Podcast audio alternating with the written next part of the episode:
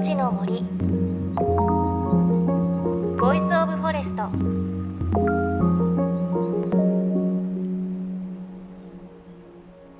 おはようございます。高橋真理恵です。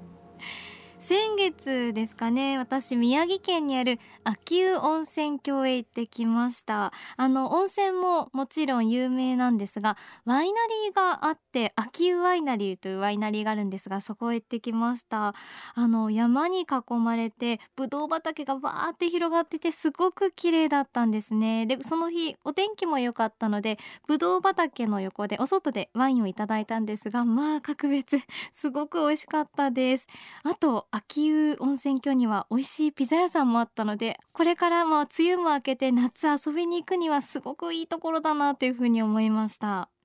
さあそしてそんな秋保から東にある岩沼で行われた今日は食事のレポートをお届けします。さあ JFN38 局を結んでお送りします。命の森 Voice of Forest。ということで今日はこの番組で継続的に取材を続けている鎮守の森のプロジェクトと宮城県岩沼市による千年希望の丘植樹祭のレポートです。東日本大震災をきっかけに2013年に始まったこの植樹の取り組みも先月末に行われた植樹祭で一つの節目を迎えました。もちろん私も参加をして苗木しっかりと植えてきました。JFN38 局をネットしてお送りします。命の森 Voice of Forest。今日も最後までお付き合いください。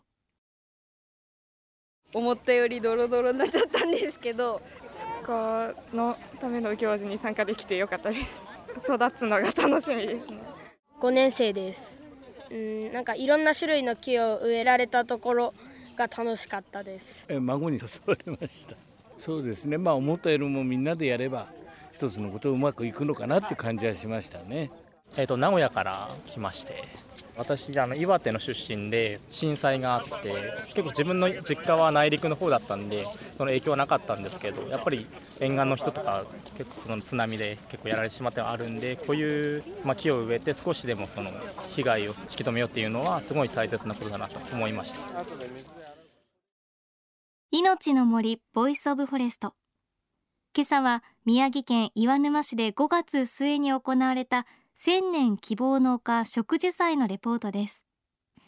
東日本大震災の瓦礫を利用した小高い丘にどんぐりから育てた苗木を植えて津波から命を守る森の防潮堤を作るこの運動。各地に広がりを見せていますが岩沼市の植樹祭は今回で5回目です。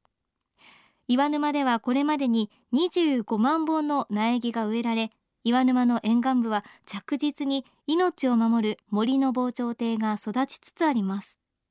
そして私たちもずっと参加してきたこの植樹祭大規模なイベントとしては今回で一区切りとなります。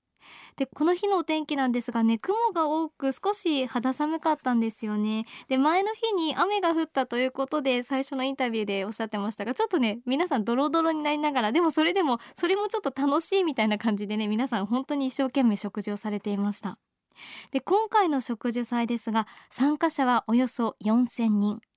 地元の方はもちろん全国から本当にたくさんのボランティアの方が参加をして岩沼市沿岸部新居浜地区800メートルにわたる盛り土に3万本の苗木を植樹しました。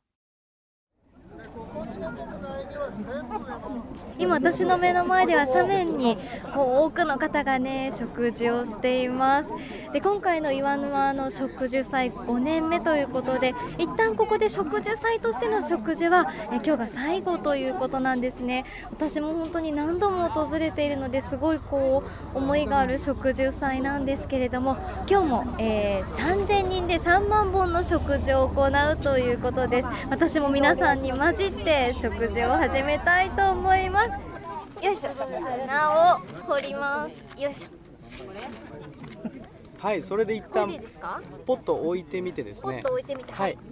あ結構いいですね。この地面と同じ高さになるぐらいの深さを掘っていただくとと。ても良くてさらに今回いいのははい。ポットより周りの土も掘ってますよね綺麗に。ええええそうすると植えた後に根がすごく伸びやすくなるんですよね伊達に回数来てないですね私。じゃあこれで植えていいんですか？はい植えていいです。はい土をかけますね。はい。よいしょ。あー元気に育ってね。元気に育ってね。このまんまだとあの倒れやすいので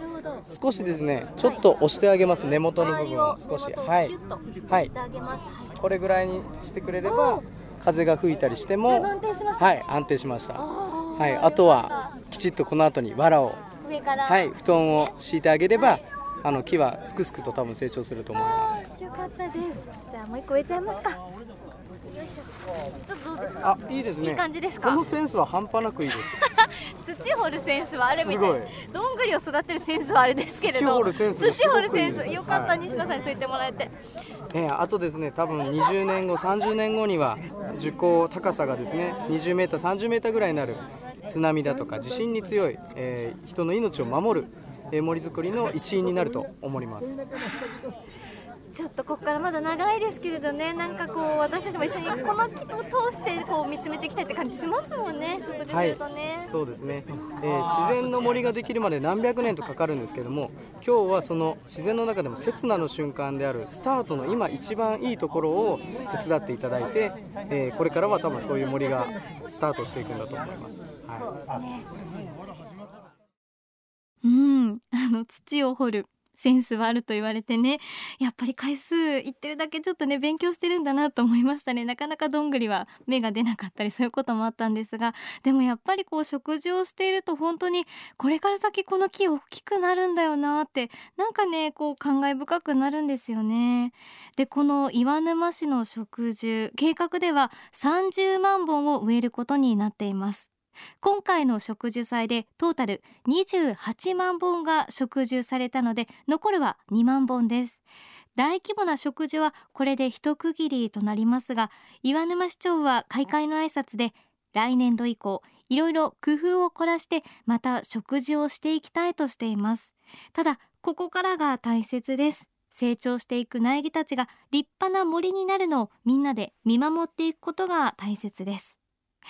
最後に参加者の声お聞きください。と渡辺千尋です。高橋ねねです。高校1年生です。山形県の尾花沢市から来ま二人ともそうですか、そうです。実際に、まあ、自分の手で食事をしてみていかがでしたか？やっぱり自分が植えた木がこう後の世代に役立っていくのはとても自分のためにもなるし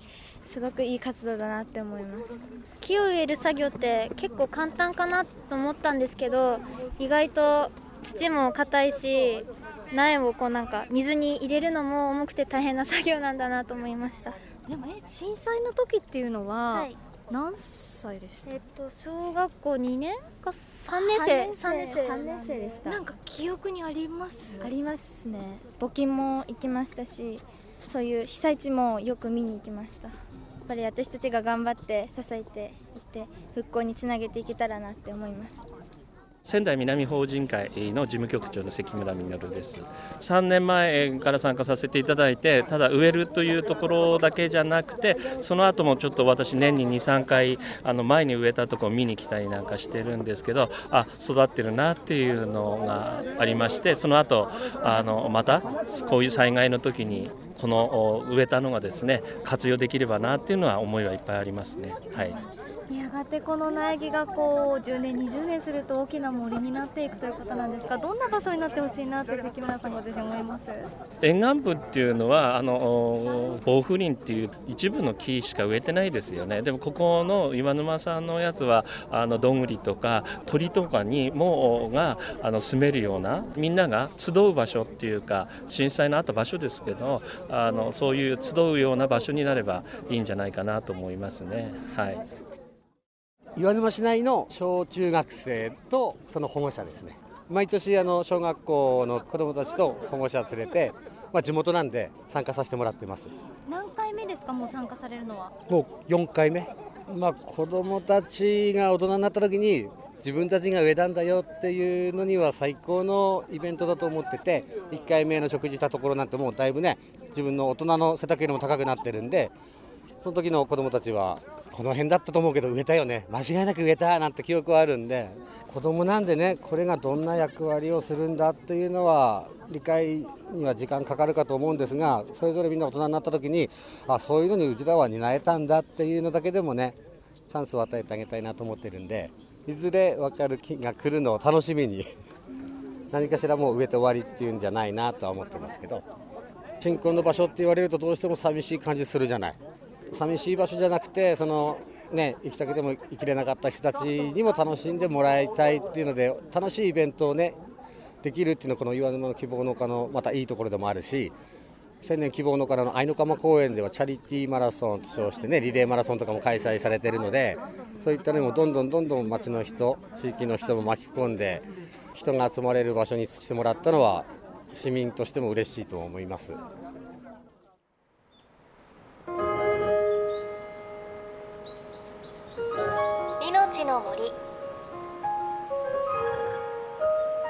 Voice of Forest。